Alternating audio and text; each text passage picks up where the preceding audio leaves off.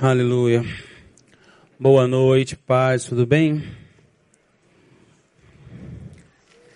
É quase que um trava-língua, né, gente?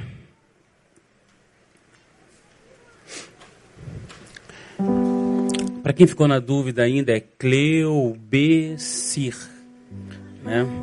Aí para ficar mais chique, minha mãe ainda colocou um Y lá no final. Ah, tá pensando que Abra sua Bíblia comigo em Mateus 6, a partir do verso 22. E o mais engraçado em relação ao meu nome é que às vezes as pessoas me chamam de um nome tão mais complicado, mas não conseguem acertar. Mas eu já perdoei meu pai, minha mãe, está tudo. Aleluia. Mateus 6, verso 22 diz assim: A candeia do corpo são os olhos, de sorte que se os teus olhos forem bons, todo o teu corpo terá o? Luz. De sorte que se os teus olhos forem bons, todo o teu corpo terá luz.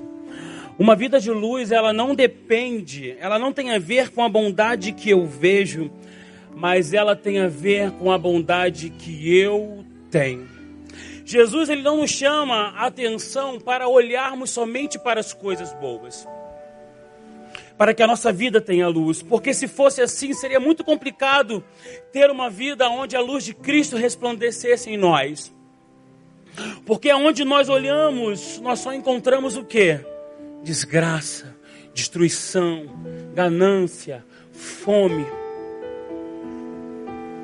Eu saio para trabalhar muito cedo e quando eu ligo o rádio, já começa a dar as notícias de tudo o que aconteceu na madrugada e não são notícias boas. Então, Cristo, ele não nos chama atenção para que a nossa vista se volte somente para, para o que é bom. Ele não coloca isso como, como condição para que nós possamos ser cheios de luz. Ele coloca: olha, você precisa olhar para a vida com a perspectiva da bondade. Não é olhar para o que é bom, é olhar e enxergar bondade naquilo que se vê.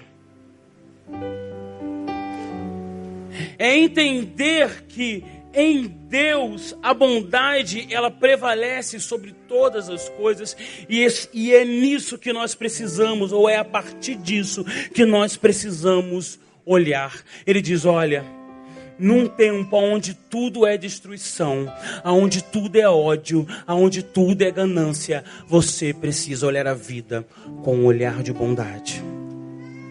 Você precisa enxergar a bondade na realidade. Cristo, ele nos chama a um desafio muito difícil, que realmente precisa partir de nós enquanto igreja.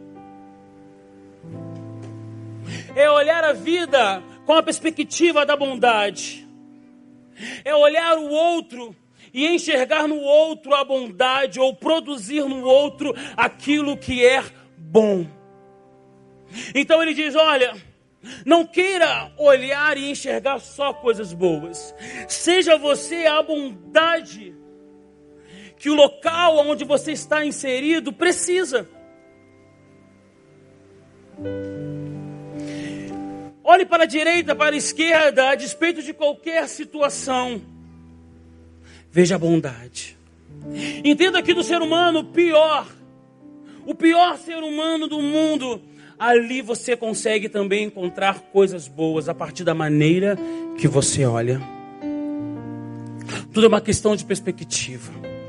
Então Jesus chama atenção, olha, na perspectiva do meu evangelho, para que você tenha luz você precisa primeiro entender que você precisa ser bom. Olhar a vida com um olhar de bondade. Olhar a vida com um olhar de bondade é ter uma vida saudável.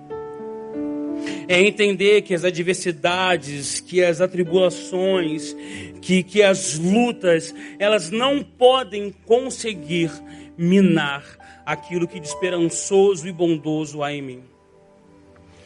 Assim como todo mundo que passa para Betânia, quando passa, fica muito empolgado.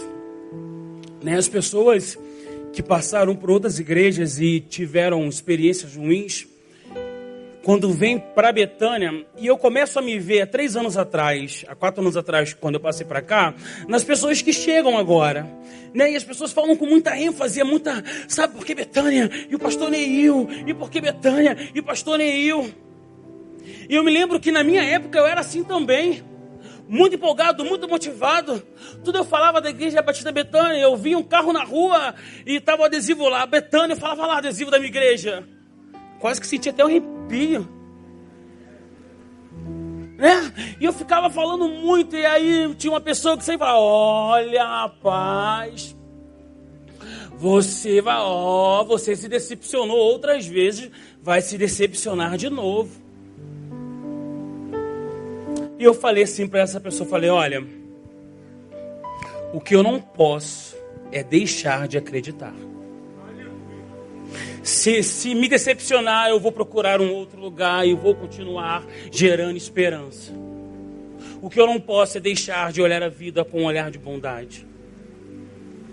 Porque as experiências, as experiências negativas que nós passamos têm esse poder em nós nós ficamos mais desconfiados, nós não conseguimos acreditar. Será que essa igreja é boa mesmo? Será que esse pastor é bom mesmo? Será que esse namorado novo é bom mesmo? Será que esse patrão é bom mesmo? Será que esse empregado é bom mesmo? Começamos a criar e não confiamos mais, mais em ninguém. Tudo que olhamos, nós não conseguimos mais enxergar bondade, nós não conseguimos mais nos entregar, e com isso nós só vamos nos fragilizando. Só vamos nos minando, é, tirando de nós a oportunidade de viver o que Deus preparou para nós, o que há de melhor a partir de um relacionamento, a partir de experiências. Nós não podemos é, negligenciar as experiências que Deus coloca em nossa vida para que possamos viver. Eu não desperdiço nenhuma. Eu aproveito todo momento, em todo momento eu sempre coloco credibilidade naquilo que eu estou fazendo. Eu confio, eu me entrego. Em qualquer relacionamento. Eu, eu tatuei o nome da minha esposa aqui, Andréia. E as pessoas falam: oh, olha, e se amanhã não? Eu não estou ligando para amanhã. O importante é o que hoje é. É o que hoje é. Mas as pessoas são maus, é, mas o meu olhar precisa ser um olhar de bondade. Porque somente com o olhar de bondade eu consigo enxergar o outro que também é bom. Tem um ditado que diz que coisa ruim atrai o quê? E é uma verdade, não é? É uma verdade. A semana eu me encontrei com uma pessoa e em três minutos, a gente trocando uma ideia, tudo que ele falava era só de coisa negativa, coisa negativa que tinha acontecido com ele, mas era alguém que não acreditava em ninguém, que não foi, sabe, e só negatividade, negatividade, quanto mais ele falava, mais ele atraía, as coisas aconteciam, ele me contava as coisas, porque é realmente assim. É realmente assim. Então Cristo aqui, ele já, ele já nos ensina a ter um caminho de luz, ele diz, olha, para que a sua vida seja saudável, você precisa olhar a vida com um olhar de bondade. E sem a bondade como essência em mim, a luz se apaga e sem luz administramos a vida de maneira equivocada. Porque não há como cuidar daquilo que não conseguimos ver. A luz é algo primordial para nós enquanto ser humano. A luz de Deus é o que nos dá norte, é o que nos dá destino para tudo. Porque sem a luz nós conseguimos viver, mas não conseguimos administrar a vida de maneira correta. Porque não há como administrar aquilo que eu não consigo enxergar. Você conhece a sua casa muito bem, mas dá um blackout, a luz se apaga, fica tudo mais complicado. Você esbarra e fala: caramba, como é que essa mesa veio parar aqui? Não, ela sempre esteve lá. Mas antes você tinha luz e conseguia enxergar. A luz se foi, você perdeu a noção. Então, às vezes, o que nos falta é a luz, e a luz vem a partir daquilo que nós manifestamos enquanto bondade. E a ausência dessa luz nos prega algumas peças, e é isso que eu quero tratar com vocês nessa noite. Com a ausência dessa luz que Cristo propôs aqui para nós, nós não conseguimos enxergar o nosso real papel para aquilo que fomos chamados. Há duas semanas atrás eu estava deitado e mais 11 horas e um pai me ligou. Ele diz, pastor, eu estou precisando falar com alguém porque eu estou precisando falar com alguém porque eu não estou aguentando mais o meu filho. E ele começa a contar a história do, do filho dele. Ele começa a falar que meu filho é isso, que meu filho é aquilo, não me respeita, não me ouve. Meu filho faz isso. Na realidade, pastor, todos os meus filhos são assim. E eles não têm do que reclamar. Eu falei, é difícil, mas por que, que não? Porque eu nunca me considerei pai deles. Eu sempre me considerei um amigo e um colega. Eu falei, é aí que está o problema. Visão equivocada da missão que você tem. Amigos e colegas aparecerão para preencher esse espaço. O que você precisa entender é que você é pai dele. E tudo que ele precisa é de um pai, um pai que você até hoje não conseguiu ser. Então a luz ela tira de nós essa percepção e nós tentamos construir um papel, uma responsabilidade que não é nossa. E quando eu não assumo a minha responsabilidade para a qual eu fui chamado, o meu relacionamento fica um relacionamento fragilizado. Os, os relacionamentos hoje estão fragilizados porque nós não estamos colocando a nossa responsabilidade para aquilo que fomos chamados. Precisamos entender qual é o nosso papel e somente a luz de Cristo consegue trazer isso para nós. Qual é o nosso papel? Se eu sou pai, eu preciso ser pai e me portar como um pai. Se eu sou marido, eu preciso ser o marido e me colocar como um marido. Se eu sou um pastor, eu preciso me colocar como um pastor. Se eu sou empregado, eu preciso me colocar como um empregado. Em tudo que eu fizer, eu preciso dedicar a isso o meu melhor. O meu melhor. Eu preciso olhar para minha casa, para minha esposa, para minha filha e entender que sobre elas, enquanto marido, enquanto pai, eu preciso colocar o melhor ali. Eu preciso me entregar da melhor maneira possível. Se eu sou empregado, eu preciso todo dia chegar na minha empresa e falar: olha, hoje eu preciso me dedicar o melhor para esse trabalho. Se eu sou patrão, eu preciso olhar para os meus funcionários. Olha, eu como patrão, eu preciso ser o melhor patrão que esse funcionário já teve. Então precisamos entender a nossa visão. Aliás, entender a nossa missão, a nossa responsabilidade para a qual fomos chamados. E nos posicionar a ela, a esse encargo com excelência. Com excelência. E a igreja também, ela vem perdendo um pouco essa visão de responsabilidade para a qual foi chamada. Eu me lembro que quando eu era criança e eu me converti naquelas igrejas do TEI, né? Eu estava me arrumando para ir pregar, assim, aí a minha tia que está lá em casa, meus pais, aí falaram, pô, você vai pregar assim, de tênis, calçadinhos? E na mesma hora eu me lembrei que quando eu era criança eu só andava de terninho, gravata e um pandeiro do lado, né? Porque senão não é crente. E eu andava e andava pelas vigílias da vida, pelas, é, pelas consagrações. E eu me lembro que em todas as reuniões de oração, isso é muito sério, Fazia-se uma roda sempre, ou no final, ou no meio. Eu estou vendo muita gente concordando comigo, né? Porque viveu esse mistério. E aí, as reuniões acontecendo. E aí sempre tinha as irmãzinhas unindo minha oração com a do teu servo, unindo. E sempre oravam. E eu me lembro que em todas as orações sempre oravam: Senhor, eu quero colocar em tuas mãos aqueles garotos que se entregaram ao crime Senhor, que só possa converter os corações deles. Eu me lembro que isso marcou a minha vida. Tanto marcou que até hoje eu desenvolvo um trabalho com menores que cumprem medida socioeducativa. E com certeza por uma grande influência daquilo que eu vi as irmãzinhas orando. Há um tempo atrás fomos visitar um, um casal. E ele morava ao lado de uma igreja. E a igreja também, daquela do rei Teteco, menos solto. E eu entrando pelo corredor, começo a ouvir as orações.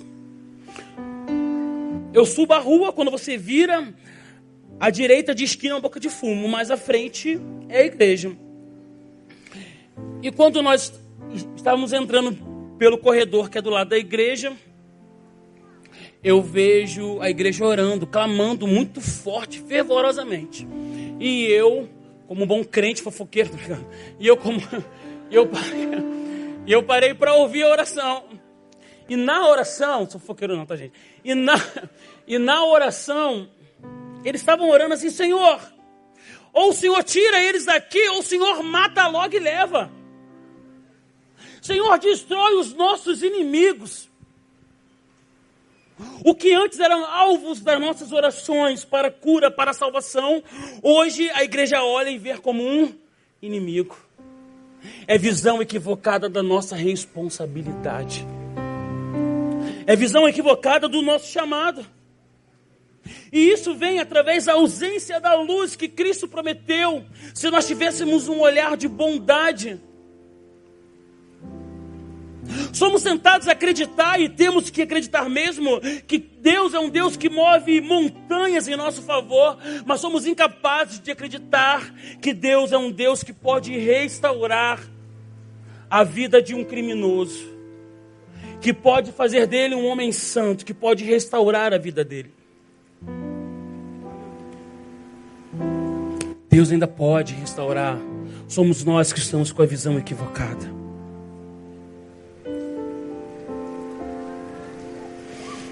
E essa ausência de luz, ela também traz para nós algumas desconstruções do que de fato é. E o maior problema dos nossos problemas é a forma equivocada como os enxergamos. Porque na escuridão, cara, tudo é pior. Na escuridão, tudo é mais sombrio. Tudo que envolve a escuridão é mais sombrio. E os problemas que nós enfrentamos também não é diferente. Nós temos uma visão sobre os nossos problemas quando estamos diante da luz ou quando a luz de Deus está em nós. E temos uma outra visão completamente diferente quando nós estamos na escuridão. Eu me lembro que quando eu era jovem nós fomos para um show e aí nós saímos saímos do show todos os nossos amigos a pé indo para casa e entramos em uma rua completamente escura, mas muito escura. E aí nós começamos a ouvir um giz, assim, alguma coisa assim do tipo, que eu não sei nem imitar. E aí nós começamos a ficar com medo, só crente do pandeiro. Todo mundo com medo assim. Eu falei, que é isso? Não sei, não sei, não sei. Aquele medo. E o grito aumentava mais. E de repente o portão de uma casa começou a bater. Ninguém esperou para ver. Todo mundo começou a correr. Nós corremos muito, corremos muito. Só que quando nós saímos da rua, nós nos lembramos que esquecemos a irmã de um dos nossos colegas lá no show. E aí nós tivemos que voltar tudo. E aí, sabiamente, com a coragem de Deus, nós acendemos o celular e fomos todos celular ligado. Vamos todo mundo com a lanterna ligada do celular. E fomos lá com a lanterninha ligada do celular, na época ainda era o Nokia. Você se lembra daquele Nokia tijolão? Eu tinha, achava, tirava uma onda. E aí nós ligamos a lanterna e fomos assim, ó. Quando nós olhamos, eram quatro crianças zombando da gente. Quatro criancinhas colocaram seis garotos galalau para correr.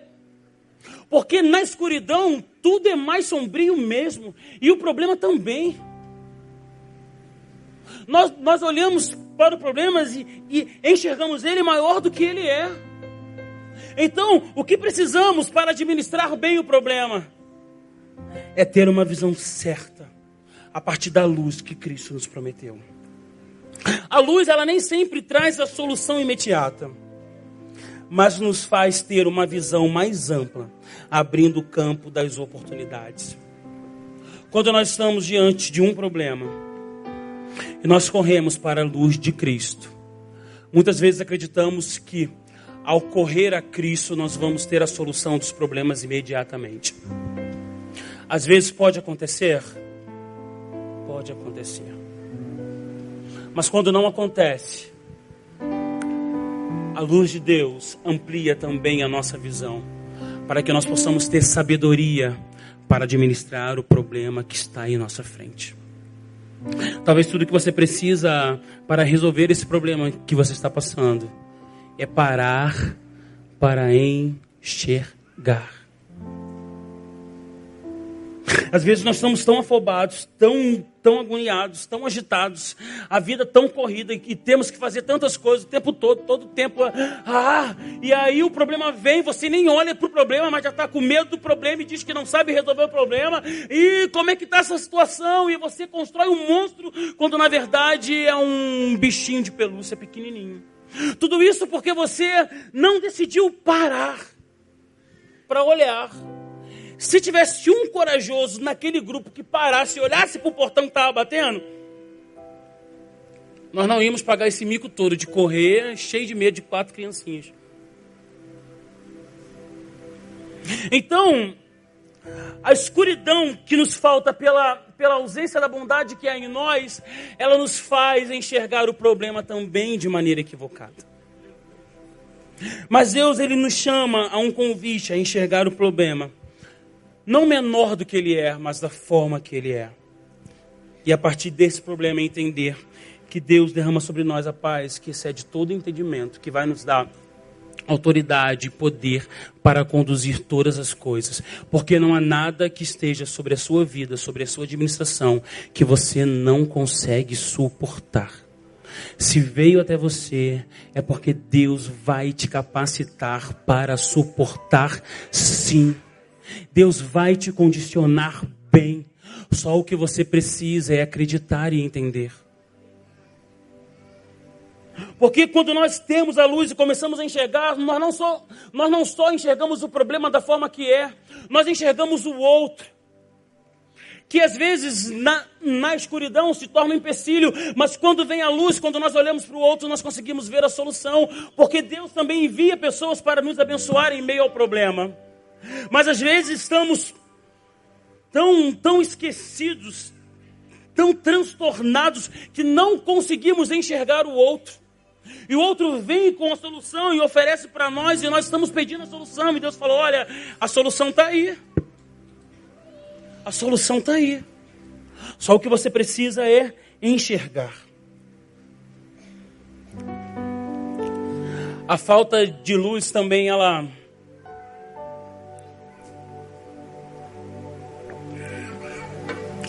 ela nos faz enxergar oportunidades que também não existem. Achamos que são oportunidades, mas são caminhos de destruição.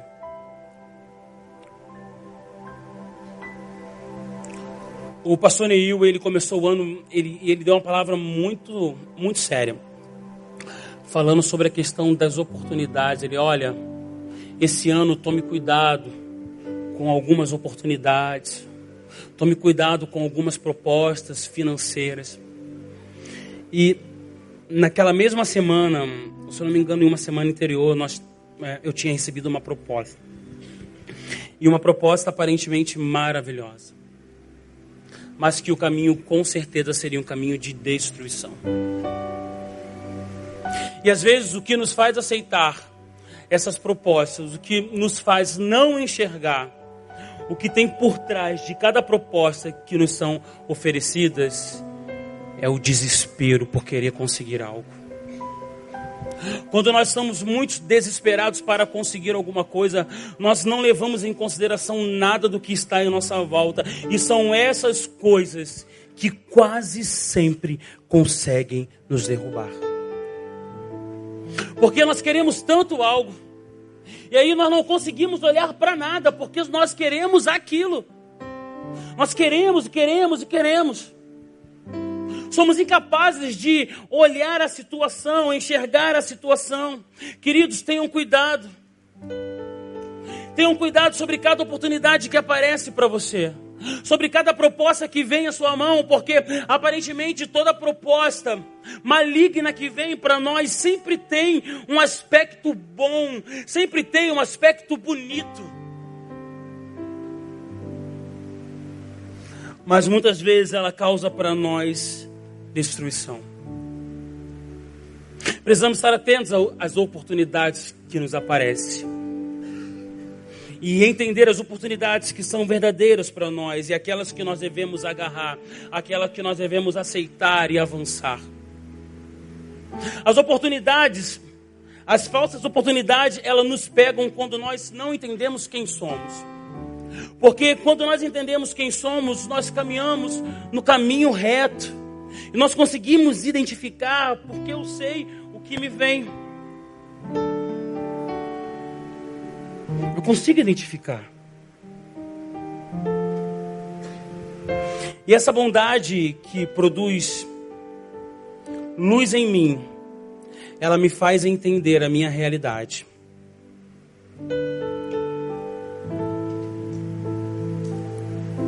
A luz de Deus ela é super importante porque ela nos faz entender a nossa realidade, o nosso status quo. E é tudo que nós precisamos hoje. Estamos, estamos vivendo uma época em que tudo que nos falta é a realidade. Tudo que nos falta é a verdade.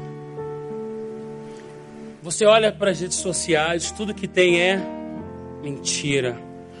Eu vi agora uma notícia que uma empresa está alugando um jatinho. Quantos viram isso? Uma empresa está alugando um jatinho para que as pessoas possam lá postar fotos no jatinho, para postar nas redes, para dizer que viajou. Não é loucura? Isso é real. Então tem uma empresa que entendeu que isso ia dar dinheiro e dá mesmo. Então as pessoas querem viver tudo menos a realidade de quem realmente são. E a realidade vem a partir da luz. As pessoas clamam muito pela questão de, ah, eu quero a tua luz, eu quero a tua luz. Mas precisamos entender que a luz de Cristo serve para nós para que nós possamos nos enxergar da melhor maneira possível, enxergar tudo que é em mim. Porque somente a partir da realidade eu consigo avançar com saúde e qualidade. A qualidade de vida vem a partir da realidade de quem eu sou, da forma correta de como eu me enxergo, a despeito de quem eu sou. A despeito das minhas falhas, dos meus erros, eu preciso ter a real percepção de quem eu sou, a real percepção da, é, é, do momento no qual eu estou inserido. Sabe quem eu sou? Porque se eu quero avançar e não entendo quem eu sou, tudo que eu, tudo que eu produzo a partir dali é o que? É mentira. É mentira. É tudo produzido sem estrutura, é tudo produzido sem raiz, é tudo produzido sem alicerce. Porque veio de algo que não é real. E aí nós podemos até avançar, nós podemos até crescer, nós conseguimos até caminhar. Mas chega um determinado momento da nossa vida que nós paramos, nós caímos, porque construímos uma vida que não foi real. Quantos constroem relacionamentos que não são reais? Relacionamentos onde passa-se 20 anos e o marido não sabe direito quem é a esposa, a esposa não sabe direito quem é o marido. Eu acho que na última pregação que eu fiz aqui eu contei isso. É, é, eu, eu estava numa igreja e nós participamos de um encontro. Eu não, porque na época eu era adolescente, eu não era casado. E eu me lembro que a irmã foi dar o testemunho do encontro de, de casais na igreja. E aí ela chorando muito disse: Olha, eu quero agradecer muito, esse curso foi muito bom. Nós somos casados há 20 anos, olha bem a história, nós somos casados há 20 anos. E há 20 anos eu como o bico do pão. Você lembra que antigamente o pão, agora é francesinho pequenininho, mas antigamente era aquele pão maior, que eu esqueci o nome agora. Ela falou que há 20 anos comia o bico do pão porque achava que o marido gostava do meio. E há 20 anos ele comia o meio do pão detestando porque achava que a esposa gostava do bico. E um fazendo média com o outro. E durante 20 anos, todo café da manhã era um falando mal do outro do pensamento. Por que, que ela come o bico do pão? Por que, que ele pega o meu meio? Então a luz precisa trazer para nós essa clareza nos nossos relacionamentos. Um relacionamento para ser real, ele precisa ser um relacionamento baseado na verdade. Precisa ser baseado na verdade de quem eu sou.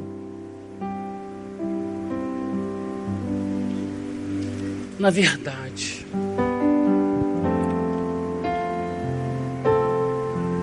A minha vida, ela desenvolve a partir do que eu sou e de onde estou. Então, cara, a sua vida, ela só desenvolve, ela precisa ter um início para se desenvolver em tudo que você faz, seja na sua área familiar, na sua área profissional, ministerial.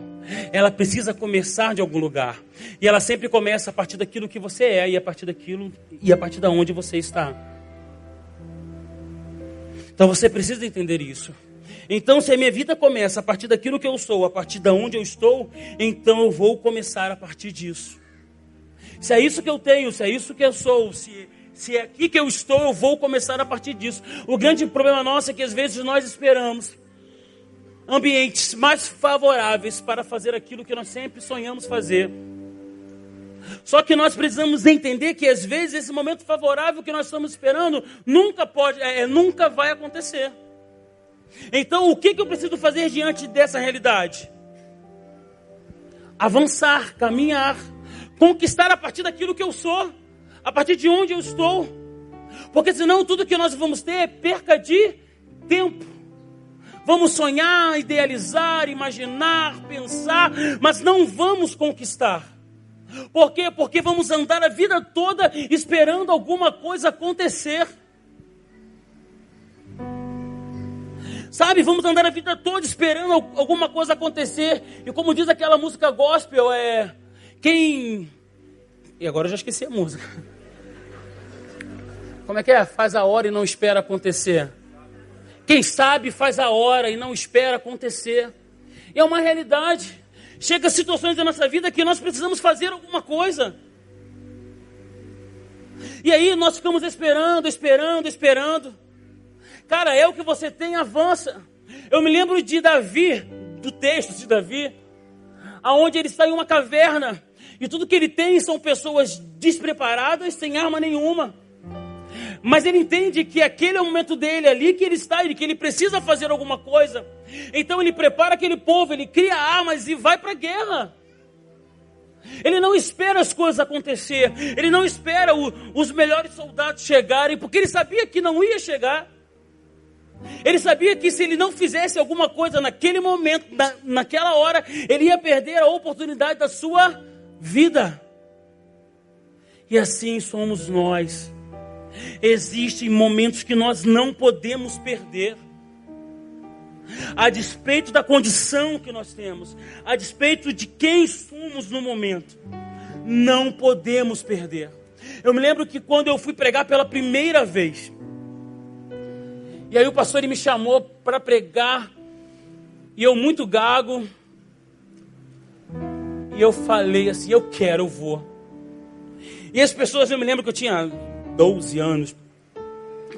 Cara, mas você vai pregar assim? Eu, eu vou pregar assim porque eu sou assim. Mas se você gaguejar, é bom que eu repito e eles entendem melhor a mensagem. A gente repete, não tem problema. E se não der certo, fica só naquela frase. Pelo menos a pessoa vai sair com a mensagem decorada. Agora o que eu não posso é perder a oportunidade de falar do amor de Deus. Então nós ficamos às vezes paralisados porque estamos esperando a, a, a, o ambiente certo acontecer, a coisa certa acontecer, o momento mais agradável acontecer, o momento mais favorável acontecer. Talvez esse momento não chegue, talvez você precise gerar esse momento na sua vida. Não importa o que você queira fazer, faça algo. Estava conversando com uma pessoa ontem e ela falou: Eu estou parada porque eu não consigo, eu não sei para onde ir. Eu falei: Mesmo sem saber para onde ir, você precisa caminhar para algum lugar, porque é na caminhada que a gente se descobre. O que nós não podemos é parar de caminhar. Vocês estão entendendo isso? Não podemos parar de caminhar. Precisamos sempre ter em nós essa sensação que nós precisamos caminhar, andar, se desenvolver, crescer, evoluir, sem esperar o melhor acontecer, sem esperar a coisa mais agradável acontecer. A luz de Cristo em nós talvez não nos dê um ambiente favorável, mas com certeza nos mostra o quanto podemos fazer de onde estamos. Eu vou repetir porque isso me edificou muito. A luz de Cristo em nós talvez não nos dê um ambiente favorável, mas com certeza nos mostra o quanto podemos fazer de onde estamos. Talvez você não tenha aquele ambiente tão favorável, mas a luz de Cristo vai fazer você enxergar até onde você consegue avançar, até onde você consegue se desenvolver. E eu me lembro que eu falei que eu trabalho com. faço trabalho voluntário com o sistema socioeducativo. E aí eu comecei com esse projeto em 2012. Completamente sem experiência, não tinha experiência nenhuma. Eu era pastor de jovens, então só sabia pregar para crente. E aí eu comecei o projeto. E eu não tinha voluntários comigo, eu não tinha estrutura, eu não tinha nada. Algumas pessoas que poderiam se colocar para me ajudar foram talvez os meus maiores opositores para que esse projeto continuasse. Então, eu me vi em muitas realidades, em muitos momentos eu me vi sozinho nesse projeto. Eu ia todo sábado, domingo, às vezes eu ia com uma pessoa, às vezes eu ia sem ninguém. Às vezes alguém marcava comigo e na hora não ia. E eu lá caminhando, continuando, insistindo. E as pessoas falam: olha, fecha esse projeto, desiste disso. Desiste, porque isso não vai vingar. Você não consegue fazer isso sozinho. E eu ia para o projeto, chegava lá, tinha dificuldades, até na forma como eu conduzia, porque eu não sabia como trabalhar, e às vezes eu trabalhava da maneira errada. Mas eu estava ali é, caminhando e as pessoas sempre falam, cara, não, não continua, para esse projeto, para esse projeto. Não é de Deus, cara. Você já está há dois anos aí e o projeto não vinga, não avança. Para esse projeto. Só que sempre quando eu olhava para aquilo que eu fazia, eu sempre enxergava algo maior. Os sonhos que eu tinha, aquilo me movimentava, me motivava a continuar a fazer. Porque lá no início eu entendia que uma hora a coisa ia acontecer. Uma hora o projeto ia vingar, uma hora o projeto ia gerar frutos. E nós atendíamos pessoas, garotos, que quando saíam, voltavam para o crime e eu recebia a notícia e aquilo entristecia o meu coração. E as pessoas, está vendo, cara, não tem fruto, desiste, para com isso. E eu continuava, continuava, continuava. E aí, no último momento, quando eu estava pensando em desistir, desistir mesmo, porque estava muito pesado para mim. Eu orei ao Senhor, eu orei ao Senhor e falei: Senhor, não estou aguentando fazer esse projeto sozinho. Eu preciso de pessoas para que me auxiliem, para que me oriente, para que somem forças comigo para esse projeto. E aí o Senhor enviou pessoas de longe, olha só. Enviou quatro garotos apaixonados por Deus, motivados em missão. De longe, eles vinham de muito distante, lá para dentro de Belfort Roxo, para poder fazer o trabalho com adolescente com pedido socioeducativa e nem o dinheiro da passagem eu dava para eles, porque eu também não tinha. E muitas vezes eles que pagavam a minha passagem, porque eu não tinha nem dinheiro para ir. E Deus começou a abençoar, abençoar, o projeto começou a ampliar, a criar corpo, mas ainda assim com muita dificuldade, muita dificuldade mesmo. E em todo tempo eu sempre encontrei pessoas que me motivavam a desistir do projeto, a abandonar o projeto, só que aquilo era o que era o que me saltava aos olhos, era o que me apaixonava, era o que fazia os meus olhos é, brilharem. Eu me identifico com isso, eu amo estar ali. Eu amo fazer o trabalho que eu faço. Eu amo. Então eu pensava, Senhor, se eu parar, o que vai ser? E o Senhor sempre falando comigo, continue, continue. E aí eu vim para Betânia. E em Betânia, o pastor Neil ele conheceu meu projeto. E eu vim para Betânia em um momento muito complicado da minha vida, em meio a desemprego. É, é, o projeto também não andava bem. E eu vim para Betânia. E o pastor Neil, quando conheceu o meu projeto, ele me chamou e falou: Olha, o que eu puder fazer, o que a igreja Betânia puder fazer, nós vamos fazer. E ele falou: O que, que você precisa? Eu falei: Eu preciso de gente. E na mesma semana ele abriu o púlpito domingo, me chamou aqui na frente, falou: Olha, quem quiser trabalhar com o pastor Clebeci, pode procurá-lo. Sem me conhecer direito, sem saber quem eu era direito.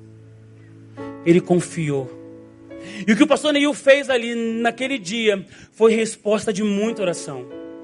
Talvez ele não tenha noção do quanto ele abençoou a minha vida fazendo isso. Talvez ele não tenha noção do quanto que ele foi resposta de Deus para mim naquele momento. Em meio a toda a história que nós passamos enquanto projeto. E graças a Deus hoje nós entramos 2019 com curso de empilhadeira, de reciclagem, aula de música, capoeira, roda de conversa. Glória a Deus. Aleluia. Hoje nós temos entre voluntários e amigos da missão quase 40 pessoas. Ainda não, ainda não é o que, o que nós sonhamos, mas é coisa pra caramba. Já é muita coisa, Deus já nos abençoou sobremaneira. E Deus tem colocado pessoas que, que tenham um coração completamente apaixonado, pessoas que nunca tiveram contato com, com garotos do sistema socioeducativo e quando entram são completamente apaixonados. E se envolvem, trabalham e doam e se dedicam. Mas tudo isso aconteceu hoje, porque lá atrás eu decidi não desistir, porque a luz de Deus em mim me fez ver algo maior. A luz de Deus em mim, há oito anos atrás, me fez enxergar a realidade que eu vivo hoje. Tudo isso porque eu entendi que havia necessidade de continuar caminhando a despeito das adversidades. Cara, nós precisamos continuar caminhando. Você precisa continuar avançando. Eu sei que chega momentos em nossas vidas que tudo que nos sobra é tristeza, frustração. E quando, e quando elas vêm, elas vêm pesado mesmo. E, nos, e tentam nos, nos paralisar mesmo, e muitas vezes conseguem. Mas nós não podemos desistir. Nós precisamos entender que precisamos avançar. Talvez o ambiente não seja favorável, como não era há tantos anos atrás. Mas naquele momento, Deus me revelou aonde eu poderia chegar a partir da onde eu estava. Deus pode te fazer enxergar isso, queridos. Talvez você está aqui com a, pessoa, com a sua perspectiva baixa. Talvez a frustração tenha tomado conta da sua vida. E você olha e você não sabe como ir, você não sabe para onde ir, você não sabe o que fazer. Mas nessa noite eu creio que Deus vai te fazer enxergar aonde você pode chegar a partir da onde você está. Deus quer te fazer avançar a partir da onde você está. Não queira estar em lugares que você ainda não pode chegar. Uma certa feita eu ouvi uma frase que nunca mais me saiu da mente. E ele falava assim: O grande problema é que nós queremos começar aonde os outros já estão terminando. Nós queremos começar aonde os outros já estão terminando. Não entendendo que o outro, para chegar onde chegou, ele precisou caminhar. Ele passou a passar por um processo que você talvez ainda não tenha passado. Então, uma outra dica: não tente fazer algo a partir daquilo que o outro é, ou a partir daquilo que o outro faz, ou a partir daquilo onde o outro está. Faça a partir daquilo que você é, a partir da onde você está e a partir do que você tem. Davi ele não tinha uma espada, mas ele tinha uma pedra, então ele foi a partir daí. Então precisamos nos mover a partir daquilo que somos, a partir daquilo que estamos, a partir de onde estamos e a partir daquilo que temos.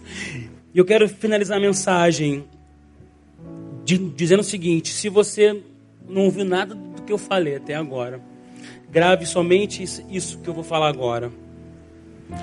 Não importa as trevas que nos cercam, se o meu olhar for saudável, teremos uma vida cheia de luz. Cara, não importa as trevas que te cercam, e as trevas que nos cercam são muitas. Viemos agora uma treva, uma treva muito ruim que é em Brumadinho. O vale de lama de trevas cercou aquele lugar. Só que em meio a tanto choro, em tanto choro, em tanta dor, em tanto desespero, em tanta perda, o Senhor tem levantado pessoas para promover o consolo, a luz, a esperança. Não importa as trevas que te cercam, se o teu olhar da vida for saudável, você sempre terá luz. Se coloque de pé, eu quero orar com você.